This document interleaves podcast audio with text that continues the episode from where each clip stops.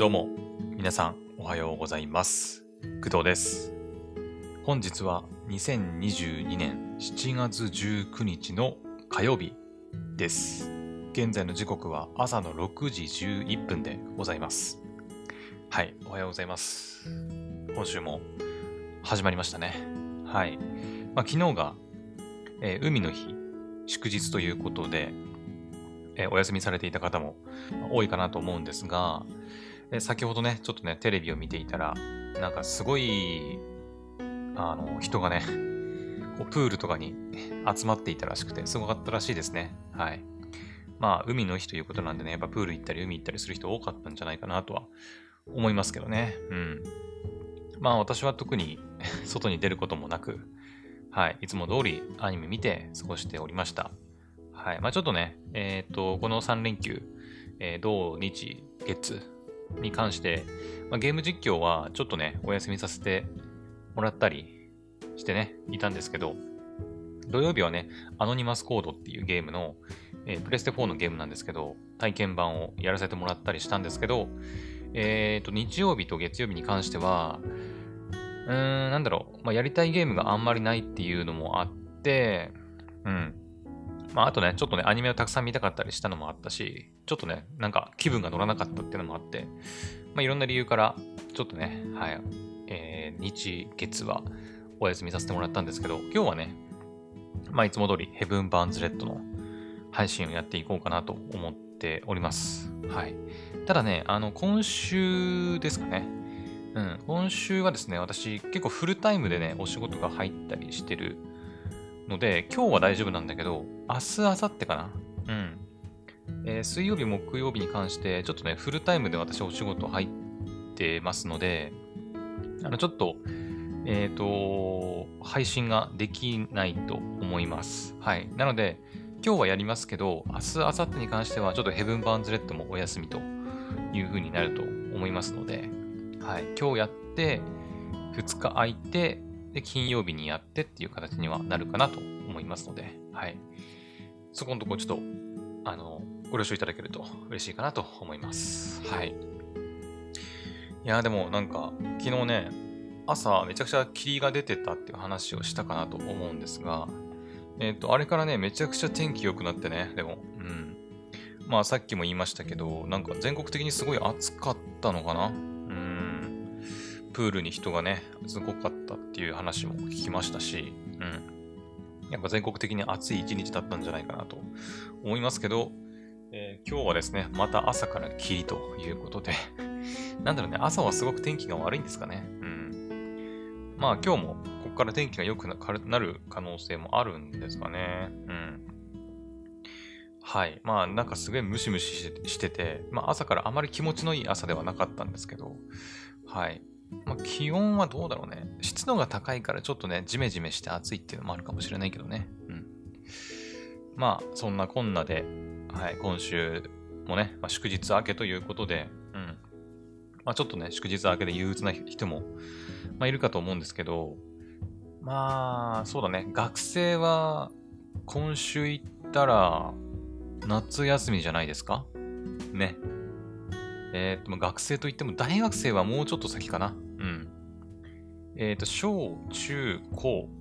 まあ、私立とかはちょっとわかりませんけど、まあ、一般的な公立の小中高とかは、だいたいこの時期から夏休みじゃないです。うん。どうだろうね。もうさすがに、さすがにまだ始まってないよね。うん。さすがにまだね、始まってないと思うんですけど、だいたい7月20うん、いや、22とか3とか、そのぐらいからじゃない？うん。それを考えると、やっぱ今週はまだ学校というか、し勉強とかがあって、で、そこから夏休みということなんじゃないでしょうか。はい。まあ、社会人の方はね、あの、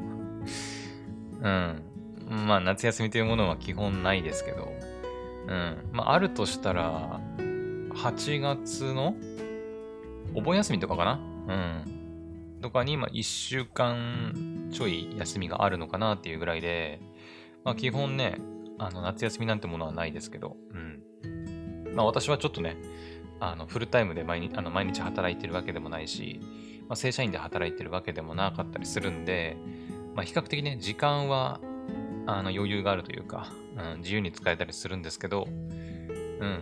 まあ、なのでね、ちょっと仕事柄、まあ、職種柄というか、うん。ちょっと子供たちの都合に合わせてということで、私も7月後半、まあ、今週だね、今週いっぱい仕事、えっ、ー、と、今日、火、水、木、金と仕事に行って、で、土曜日からですかね、うん、今週の土曜日から、えー、いつまでだろうな、8月の後半くらいまで、8月い、丸々いっぱい休みってわけではないんだけど、多分。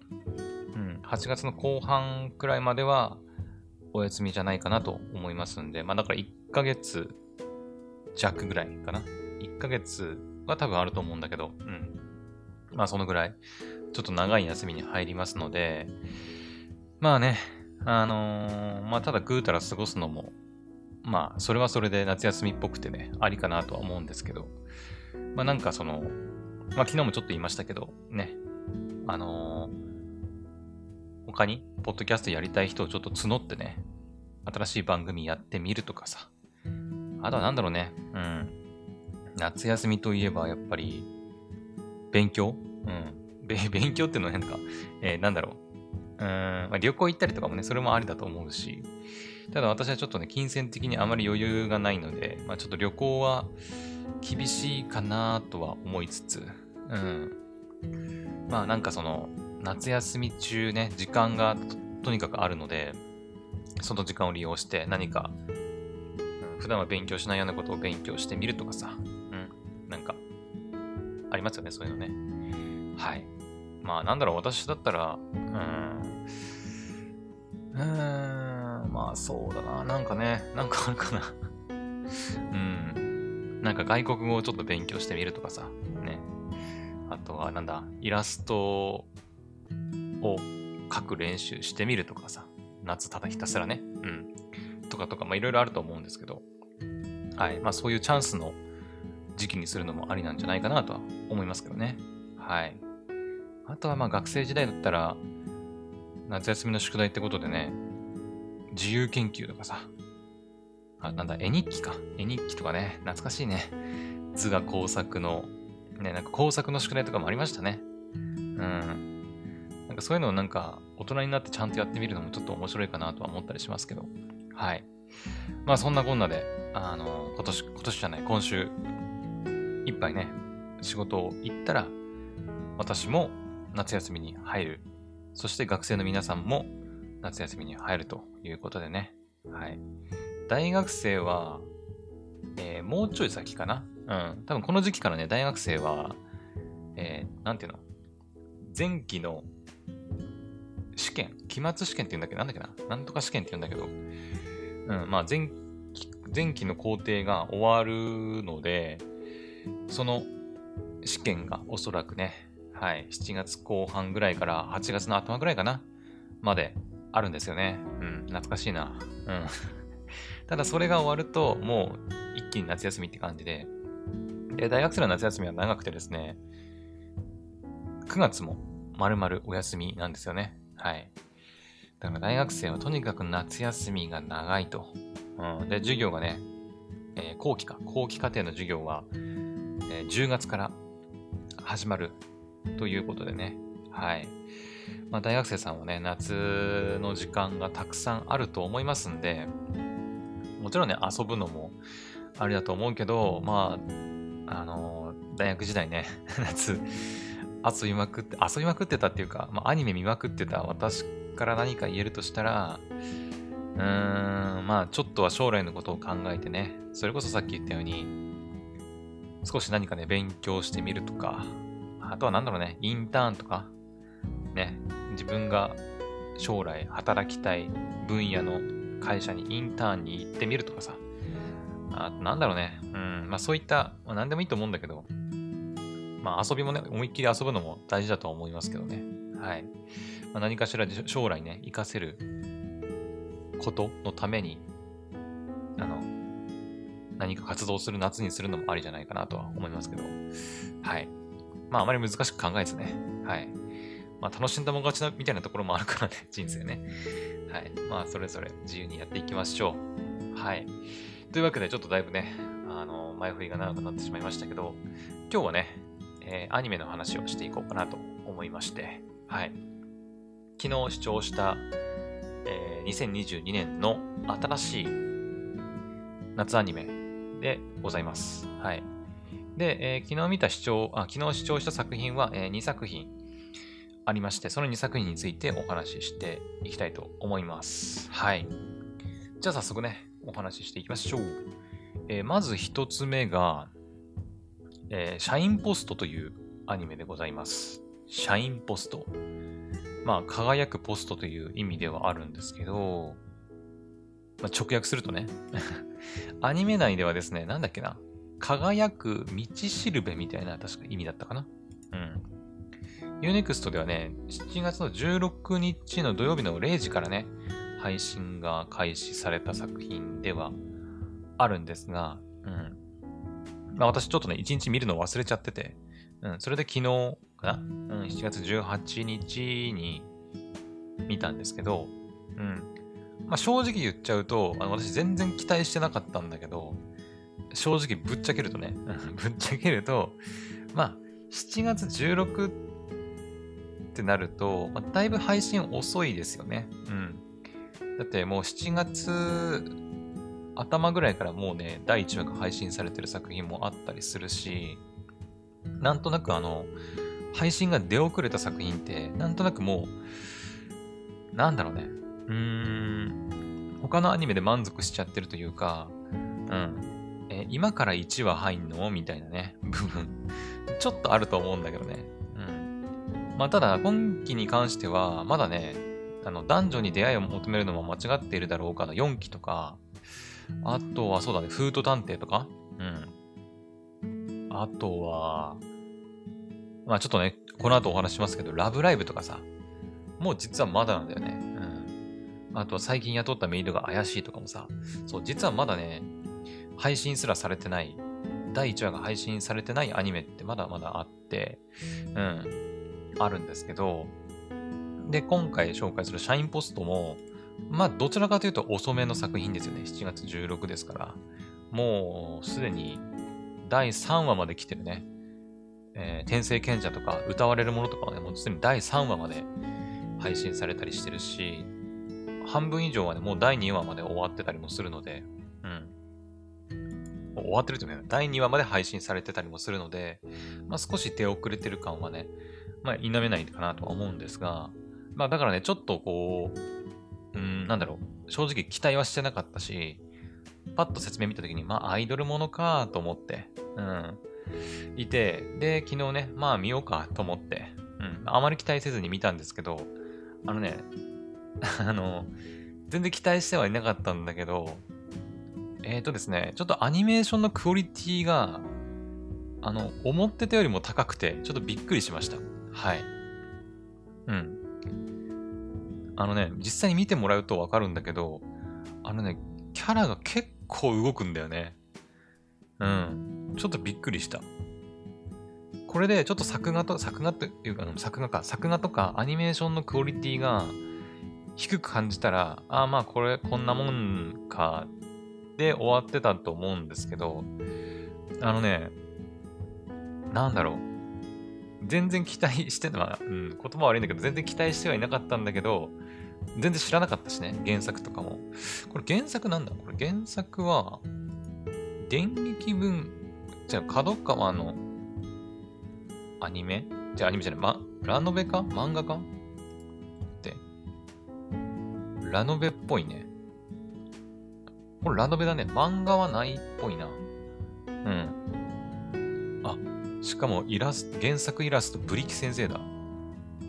ブリキ先生ってさ、最近あんま見てなかったけど、あれだよね。あの、えっ、ー、と、えー、名前が出てこない。電波少女と青春男の先生じゃなかったっけ？原作イラスト先生じゃなかった？あ、やっぱそうだよね。うん。あ、そう、あと、歯がないね。うん。懐かしい歯がない。これ、はがないとか分かる人いんのかな？ね。それこそ私が、いつだ？小、いや、小、小は嘘だ。小は嘘、言い過ぎ。えー、っと、中、いや、中、いや、もうちょっと上かな。高校生、大学生ぐらいの頃の作品じゃない？はがないって。確か。電波女と青春、あれ、さっき何て言った？電波男って言った？待って。電波女と青春男ね。うん。これアニメになってるけど、アニメに至って2011年。えー、っと、9、10、ん ?11 年ぐらい前か。11年。私が今年28だから17。やっぱそうだね。高校生ぐらいにやってたアニメだね。うんうん。懐かしいね。電波女と青春男めちゃくちゃ懐かしいな。うん。まあ知ってる人は知ってるかなと思うんですけど、まあ当時ね結構話題になったアニメ作品ですんで、もしまだ見てないっていう方はね、ぜひ。うん。そうだ、シャフトだ。そうそうそう、懐かしいね。うん。とか、まあそんなね、あのー、青春男とか、電波女と青春男とか、あとは僕は友達が少ない、まあ、通称、はがないって言うんですけど、はがないのね、原作イラストを担当してるブリキ先生が、ランドメの原作のイラストを担当しているらしい。それは知らなかったね。シャインポスト。はい。まあ結構ね、だから女の子可愛いなという印象だったんですけど、まあそれもあったんか。やっぱりね。うん。原作イラストがブリキ先生ということで。はい。まあちょっとね、私、小説というか、まあラノベはあんまり読まないんで、読んでないですけど、うん、今ね、Unext で、ラノベの第1巻が1冊無料で期間限定試し試し読み増量版っていうのがあるんで、まあ、もう気になる方はぜひ原作の方もね、見てみたらいいんじゃないかなと思いますけど。はい。アニメはね、もうとにかくね、もう面白かった。うん。なんていうのかな。うーんと、なんかその売れないアイドル3人がいるんですけど、えー、ちょっと名前なんだっけな。名前がちょっとね、あのすごくね、あの、なんか覚えづらいというか、ちょっと変わった名前してて、なんだっけな、ちょっと忘れたわ。まあいいや、とりあえずその3人のアイドルの女の子がいて、で、アイドル活動として頑張ってるんですけど、まあなかなか売れないと。うん。で、最大観客動員数は、えー、なんだっけな、何人だっけ ?30 何人だったか。うん。で、もう全然売れないアイドルだったんだけど、で、とあるね、その、違うな、うんと、事務所か。事務所の社長から、お前たちこのままだと解散だよっていう風に、こう、宣言されて いや、それはひどいじゃないですかっていうことで、あの、3ヶ月後に中野サンプラザだったかな。実際あるんだよね。確かね、中野サンプラザってね。で、中野サンプラザのホール、えー、全部で2000人入るっつったかな。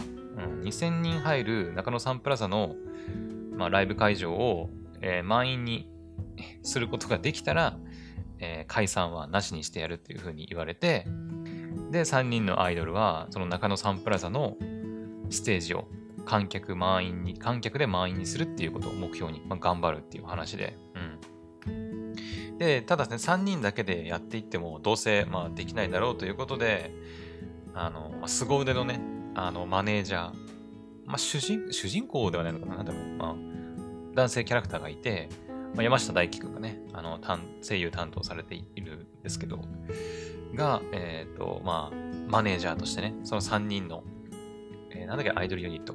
ティングスか。ティング、ん？あ、でもティングスだね。ティングスの、まあ、マネージャーとして、あの、入ってくるんですけど、そのマネージャーっていうのがね、まあちょっとまだ詳しくはね、語られてなかったんですけど、あの、マネージャーをやる気がないっていう。うん。まあいろいろなんかね、理由があるらしいんだけど、なんか、優秀すぎるがゆえに、あの、なんかこう、なんていうのかな。優秀すぎるがゆえに、こう、他の人を傷つけてしまうみたいな部分が、こうあったりして、まあそういう過去があるっぽくて、で、それでね、こう、マネージャーはもうやりませんっていうふうに言ってるんだけど、でもその人、まあ、能力はね、めちゃくちゃ高いから、その人の、まあ、マネージャーとしての力があれば、ティングスはね、中野サンプラザを満員にできるということで、3人の女の子たちがね、一生懸命そのマネージャーをやる気にさせようと頑張るっていうね、話でございました。第1話ね。うん。まあだから、話の内容としてはそんなにこう、なんだろう。なん、なんていうのかな。すっげえ面白いかって言われると、まあ、そんなでもないとは思うんだけど、まあ、ありきたりっていうか、うん。ではあるんだけど、とにかくね、アニメーションのクオリティとキャラの可愛さが相まって、もうとにかくね、こう、こう見入っちゃったなっていう、うん、感じでした。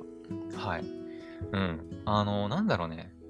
あの、アニメのさ、クオリティの低い作品、まあ何とは言いませんけど、見てるとさ、なんかこう、動き少ないんだよね。動き少なかったり、作画がちょっと、ん？ちょっと大丈夫かこのアニメって思わせたりとかするし、なんか、ああ、このアニメ予算少ないのかな とかね、ちょっと思っちゃったりね、するんですけど、今回のそのシャインポストに関しては、もう、あの、いや、そこそんなに動かせ、動かす必要あるっていうぐらい、あの、女の子たちがね、もう、キャッキャキャッキャ動くんで、すげえなと思って うん。ここそんなに動かす必要ないじゃんって思うんだけど、ね。まあ、アイドルアニメだからさ、あの、歌歌ったり踊ったりするシーンで、こう、ド派手にね、動かすのは、まあわかるんですけど、別にそういうわけでもないシーンで、日常のシーンでもうめちゃくちゃね、なんか飛び跳ねたり、くるくる回ったりねして、うん、動きの多いアニメなんで、なんか、すごいぞ、このアニメと思ってしまいました。はい。なのでね、結構クオリティの高い作品になってるんじゃないかなと、うん、思いますんで、キャストも結構いますし、監督は及川さん。原作はコナミデジタルエンターテイメントストレートエッジ。アニメーションがスタジオイなのかなあー、なるほど。ああ、そっか。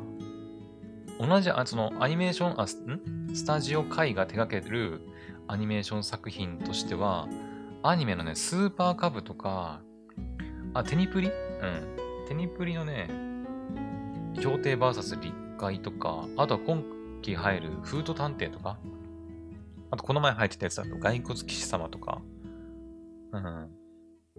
あと、ウマ娘プリティダービーのシーズン2ってスタジオ回だったっけ？へえ。みたいです。すごいね。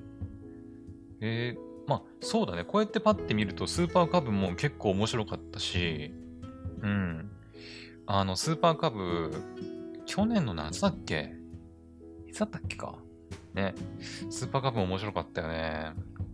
スーパーカブはね、なんだろう、すごいのんびりしてるんだけど、風景の演出というか描き方がすごいなんか丁寧で、なんかね、ちょっとね、話題になったのがね、なんか、なんだっけな、こうサイドがね、あの、サイドって彩りね、彩りの度合いのサイド、サイドがね、こう上がったり下がったりみたいな演出がね、あったりとかするらしくて、すげえこだわりのあるアニメだったっていう話も聞いてますし、うん。まあ、封筒探偵はね、まだ入ってないんでわかりませんけど、仮面ライダーダブルのアニメですね。Unext オリジナル、独占かな？うん、になってたりとか。うん。ウマ娘プリティダービーのシーズン2はね、私泣いたしね。うん。なので、そうだね、俺、あんまり名前的にはそんな気にしたことなかったんだけど、スタジオ会かな？うん、っていうアニメーション会社、結構すごいですね。うん。はい。まあ、そんなスタジオ会が手掛けてるアニメーションでもあると。キャラデザもね、2人いたりとか、あと創作画監督はね、4人もいるんですよね。すごいね。うん。だからなんかな、うん、なんかすごい、作画、関係あるのかな？作画とアニメーション。うん。まあでもとにかくね、あの、アニメーションの、まあ、クオリティというか、がすごい私ね、アニメーションのあの、専門家でもないし、実際にアニメ自分で作ったりとかもできない人間なんで、アニメの詳しいあれこれはわかりませんけど、まあ、とにかくね、アニメとして結構、こう、クオリティの高かったような印象がありますので、もしね、気になる人は、はい、見てみてほしいなと思います。シャインポストです。はい。まあ、アイドルアニメなんでね。うん。まあ、アイドル系のアニメが好きな人は、ぜひ。他にもアイドルアニメってあったっけ今期？アイドル。アイドル。あ、まあ、神くずアイドル。まあ、神くずアイドルはまあアイドルアニメだけど、まあ、ちょっとね、違うっちゃ違うよね。うん。まあ、コメディよりの、まあ、アイドル。うん。あとは歌歌うという点で言うと、まあ、ルミナス・ウィッチーズも、まあ、ちょっと違うか。音楽隊だもんね、あれはね。うん。あとは、アイドル。まあ、エクストリームハーツも、アイアイドルではないか。あ、そっか、それで言うとあれか。まあ、この後お話しするラブライブね。そっか。今季夏アニメのアイドルアニメは、この2トップかな。うん、シャインポストとラブライブって感じかな。まあ、ラブライブはラブライブで、またね、すごいアイドルアニメですから うん。どっちがいいとか悪いとかはないと思うけど。まあ、シャインポストはね、これが初めてのアニメかなと思いますので、はい。もしかしたらね、これで人気が出て、また続きが出るみたいなこともあるかなと思いますので、ぜひアイドル好きの方はチェックしてみてください。はい。というわけで、アニメ、シャインポストについてでございました。はい。じゃあ、続いて、えー、2つ目ですね。2つ目は、異世界薬局でございます。はい。異世界薬局ね。はい。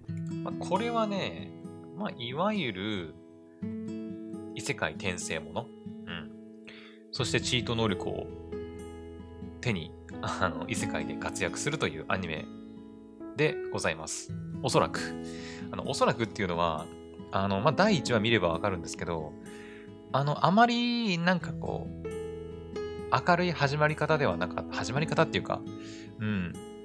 1話全部見ればわかるんですけど、ん？っていう、なんか、あの、普通に異世界に転生して、えっ、ー、と、まあ、主人公ね、あの、現実世界では、薬学者、その薬ね、薬を制作す、制作？あの研究する研究者みたいな仕事をしてて、めちゃくちゃ有名な優秀な人だったらしくて、ただ過労のあまり、えー、死んじゃって、で、異世界に転生するという話なんですけど、で、異世界でも、その、薬学の知識だったり経験を活かして、ね、こう魔法の使える世界で、ね、こうちょっと無双したりするっぽいんだけど、あの、なんだろう、あまりにも あの、能力がすごすぎて、なんか、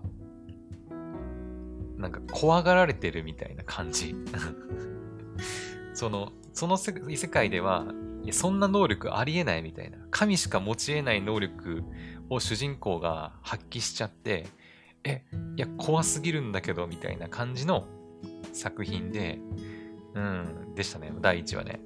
うん、だからこっから、あの、どうやってその、なんだろう、まあ、主人公のことをこう、認めてくれるキャラクターが出てきて、ね、仲間になっていくのかみたいな部分が、まあ、楽しみではあるなという感じはしましたね。うん。第1話から、まあ、あの、チート能力を使ったりするんだけど、まあ、まだコントロールできなかったり、まだまだわからない部分が多すぎるみたいな感じでしたね。うん。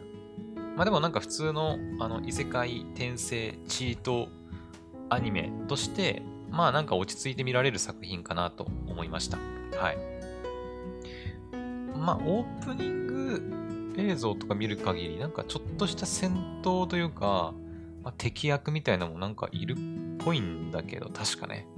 うん。まあ薬学者がどうやって戦うのかちょっとわからないけど、まあ、第1話でね、あのーそのチート能力を使って、あの、なんか、まあ、よくあるじゃないですか。例えばなんか、あのよくあるファイヤーボールの魔法が、あの超しょぼい、普通は超しょぼい初級の魔法なんだけど、あの、チート能力を持った主人公がファイヤーボール使うととんでもない魔法になるみたいな。ドガーンみたいなさ。本当はなんかポンみたいな感じで、ポンみたいな感じなんだけど、あの主人公が使うともうあの、なんか、なんだ、最上級魔法レベルにこう、燃え上がるみたいなさ、そういう展開あると思うんだけど、まあそういう展開が、まあ、第1話でもね、あったりして、まあだから主人公が今後その能力を、まあ、神に等しい、神が持つであろう能力を主人公が持ってて、その能力を隠していくのか、うん。まあ、結局多分その能力を活かしてね、まあ、薬局を開いていくんじゃないかなと思うんですけど、タイトルにね、異世界薬局って書いてるぐらいですから。うん。はい。まあでもなんか今後の展開とか、うん、今後の内容すごい気になる作品ではありましたね。はい。うん。そんな感じですかね。まあ特になんかその、まあ他の、なんか異世界転生チートアニメと同じで、そんなにこう深く語るほどのことはないっちゃないんですけど、うん。まあでもなんか他のなんかアニメ、まあ、今期もね、異世界転生アニメめちゃくちゃありますけど、うん。まあ異世界で言うと異世界おじさんとかさ、あと異世界迷宮でハーレムを、あとは黒の召喚師、うん、あとはなんだ？まあ、異世界薬局でしょ？あとは、金ソのベルメイはちょっと違うか。ね。まあ、毎回言ってるけどね。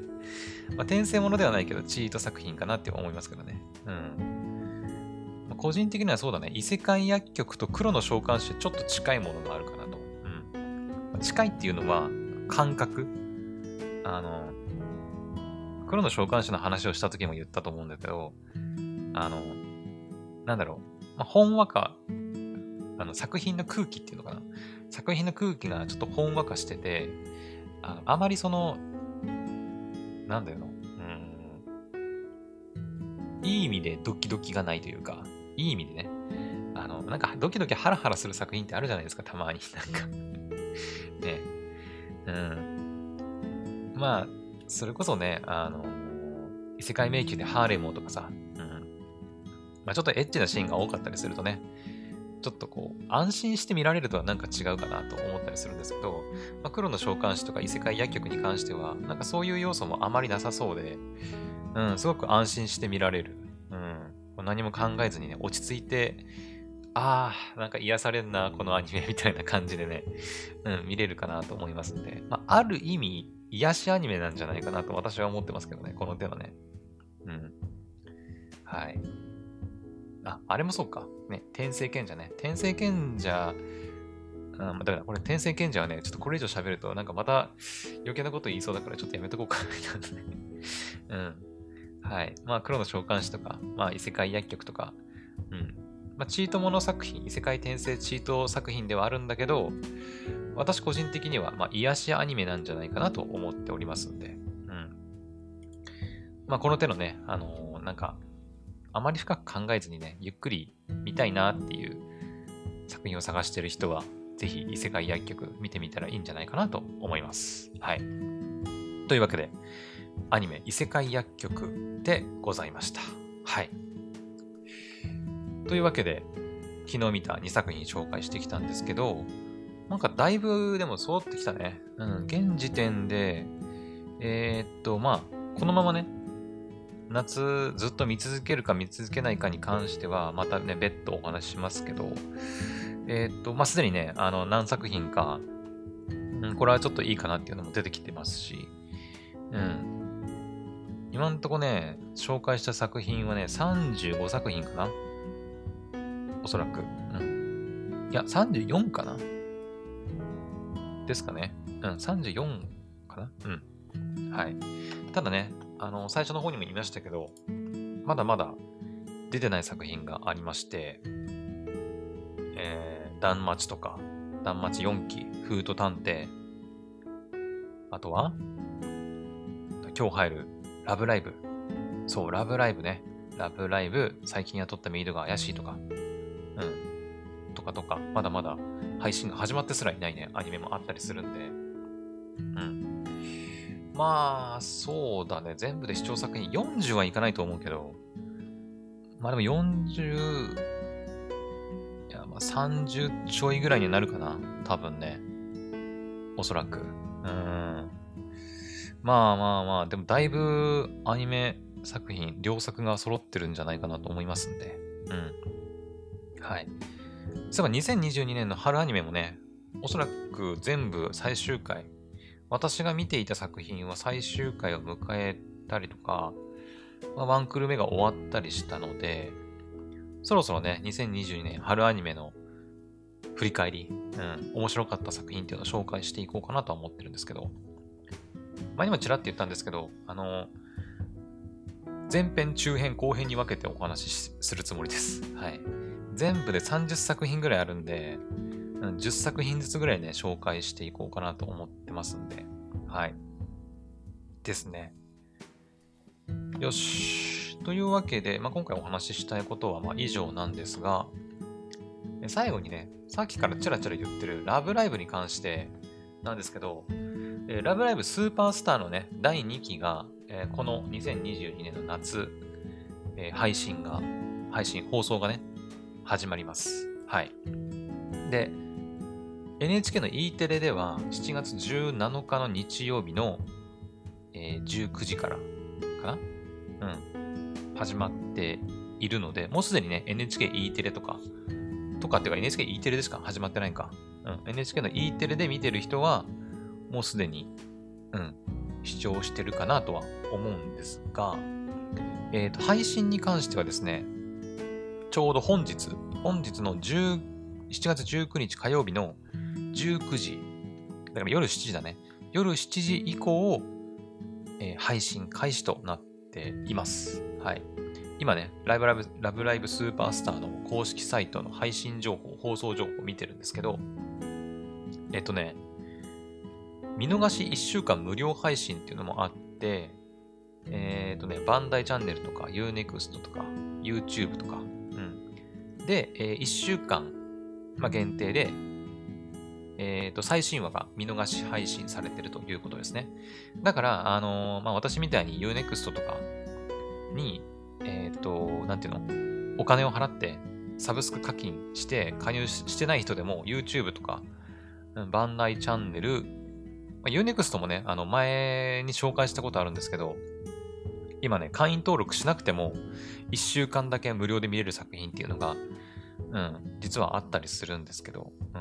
まあ、ニコニコチャンネルとかね、ツイキャスとか、まあ、いっぱいあるんで、まあ、プラットフォーム全部はね、チェックしてみてほしいんですけど、自分でね。うん。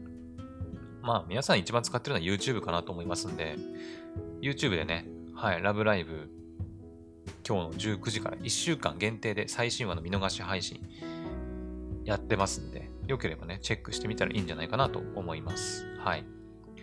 で、他にも、あの、サブスク課金されてる方、まあ私ですと Unext とかアマプラとかね。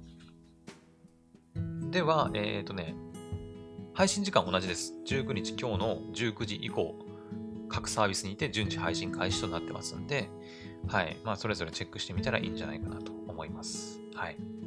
アマプラはね、ないね。ネットフリックスもないです。有料見放題、まあ、サブスクで見れるチャンネル、チャンネルというかサービスはね、まあ、Unext とか、バンダイチャンネル、まあ、D アニメ、Hulu とかね、かな？あとはちょっとね、まあ、私あんまり使ったことないんですけど、いろんな配信サービスがあります。うん。あとは有料都度課金の配信なんかもあるみたいで。あ、ここにプライムビデオのレンタル購入が来るんだね。とかとか、まあありますんで、まあ、とにかく無料で見たいっていう人は YouTube かなと思いますけどね。うん。まあ、すでに Hulu とか Unext とか D アニメとか加入されてる方はそちらで見ても全然いいと思いますし。うん。まあ、期限ないんでね。はい。というわけで、今日からラブライブがもう始まるということで、来てますね。来てます。いやラブライブスーパースターめちゃくちゃ面白かったからね。確か去年の夏だっけ？ラブライブスーパースター入ってたのね。うん。まあ、2022年の春のアニメで、ラブライブの虹ヶ崎スクールアイドル同好会入ってましたけど、はい。まあ、夏はスーパースターのアニメが入るということなんでね。はい。もう2クール連続でラブライブ尽くしということなんで、うん。まあ、個人的にはね、ラブライブスーパースターの方が、まあ、まあ、好きというか、うん。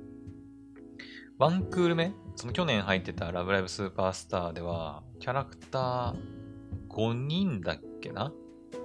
あれ？5, ?5 人だっけ？ちょっと待って。キャラクター、メンバー紹介。えー、5人ですね。うん。クークーちゃんね。そう、私が大好きなクークーちゃんが、うん。タンクークーちゃんね。うん。がいたりして、そう、クドラジでもね、あの、クークーちゃんの話とかね、したことあるんですけど、クドラジ始めた当初ね、あのー、ラブライブの回、ラブライブについて話したクドラジの回がね、もうとにかく再生されまくったっていうね、あの記憶がね、めちゃくちゃあるね。うん。みんなラブライブ好きすぎだろっていう話をした気がします。はい、確か。はい。まあ、そんなね、思い出のあるラブライブスーパースターなんですけど、まあ、2期がね、今日の19時から、はい、配信で始まるということなんで、めちゃくちゃ楽しみにしております。はい。で、なんか2期からはね、あの、新メンバーが4人かな？うん。追加されて、あの、ライブライブスーパースターの1期の時は、あの、5人しかメンバーがいなくて、えー、ラブライブ史上最も人数の少ない、あの、シリーズっていう風にま言われたりね、してたんですけど、2期からはま4人追加されて、ま、全部で9人になるということなんで、今までのラブライブは9人だったっけか？あれ？ちょっと待って。ちょっと待ってね。ラブライブシリーズ。まあ、虹ヶ崎とかはね、ちょっと人数多かったかなと思うんですけど、1、2、3、4、5、6。まあ、9人かな？初代もミューズも9人。えー、っと、アクアも9人。スクール同好会が多かったんだっけ ?1、2、3、4、5、6、7、8、9、10、12。うん、12。スクール同好会すごいね。うん。で、リエラが、まあ、5人だったんだけど、2期になって、まあ、9人になるということなんで、まあ、また賑やかになるなっていう、うん、感じはしますね。まあ、新キャラの紹介とかはね、まあ、今日、まあ、今日見れるか今日は見ないかな。今日は多分見れないと思うんですけど、うん、ちょっとね、明日もちょっとフルタイムの仕事だったりとか忙しかったりするんで、夜はね、見れないんで、まあ見るとしても明日の午前中とかかな。うん。見て、で、その次の日にお話しするっていう形にはなるかもしれないんですけど、はい。まあ新キャラのね、紹介なんかもいずれやっていこうかなと思いますけどね。声優さんの写真なんかも載ってますね。公式サイトね。まだ全然どんなキャラクターなのか私知らないんですけど、うん。まあ、非常に楽しみですね。うん。はい。というわけで、ラブライブスーパースター、今日の19時から、はい、各配信サービスで配信開始されるみたいなんで、みんなでね、ラブライブ楽しんでいきましょう。はい。というわけで、えー、今回はここまでにしたいと思いますけど。はい。いや、でも本当にアニメ楽しみだね。うん。まあ、まだまだ入ってない作品なんかもありますんで、まあ、夏休み突入してから配信されるね、作品も。うん。私の話ね、夏休み突入ってのは。うん。フード探偵とか。うん。最近雇ったメイドが怪しいとかね、7月25だからもう来週の月曜からだもんね。もうすでに夏休み入ってますね。はい。やでも本当ね、夏休み何しようかなっていううん、働けよっていう感じかもしれないんだけど、なかなかね、お仕事見つからなくてね、うん、あれなんですけど、はい。まあ、アニメ見たりね、うん、ゲームしたり、あとは、まあ、ポッドキャストもね、うん。まあ、ポッドキャストは毎日もちろんやっていくんですけど、あの、他のね、メンバーというか、他の人とおしゃべりする、うん、一人トークじゃないクドラジオね、まあ、なんとかこの夏ね、お届けできたらいいなとは思うんですけど、まあそもそもメンバーが集まるかどうかすらまだわからないっていう状況なんで、あの はい。まああまりあの期待せずにね、お待ちいただけると嬉しいかなと思います。はい。というわけで、はい。今回はここまでにしたいと思います。それではまた次の配信でお会いしましょう。バイバイ。